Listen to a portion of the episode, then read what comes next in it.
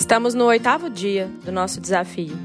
E o curioso é que ontem eu tive a notícia que o nosso podcast chegou a mais de um milhão de plays. E aí eu fiquei fazendo uma retrospectiva mental e lembrei de uma dor que muito me importunava no início desse processo: o medo de ser julgada. Você já sentiu isso? É sobre isso que a gente vai conversar hoje. Quantos sonhos você já deixou engavetados por medo do que os outros iriam pensar? Quantas vezes você deixou de arriscar e de se movimentar por medo do constrangimento que seria falhar? Sabe, quem tem medo de ser julgado vive aprisionado. Eu mesma já me vi paralisada muitas vezes pelo medo do julgamento.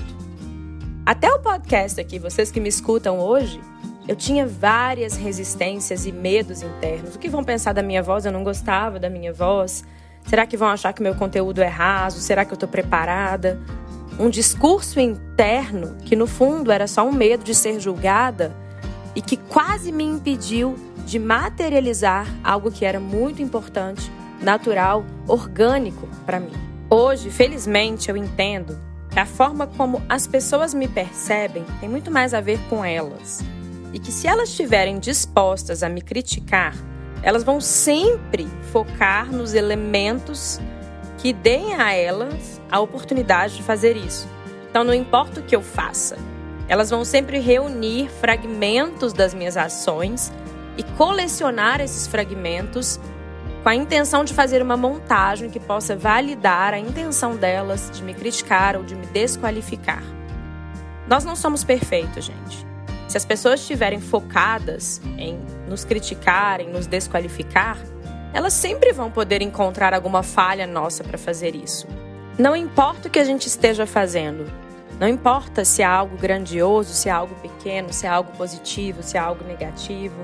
Quem está focado em nos criticar vai sempre reunir elementos para conseguir fazer isso. Então, se essas pessoas, de toda forma, vão sempre ter algum ponto que possam nos criticar, por que, é que a gente vai ter medo do julgamento delas? De um jeito ou de outro seremos criticados. Então, que seja por fazer o que pulsa dentro de nós. Faz mais sentido.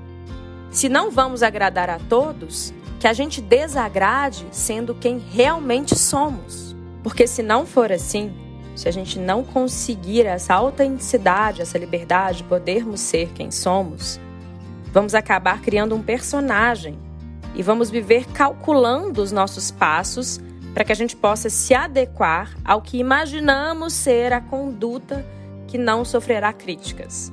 No fundo, essa conduta nem existe. Mas se a gente se propõe a isso, a gente vai criar um personagem para cada contexto que a gente vive.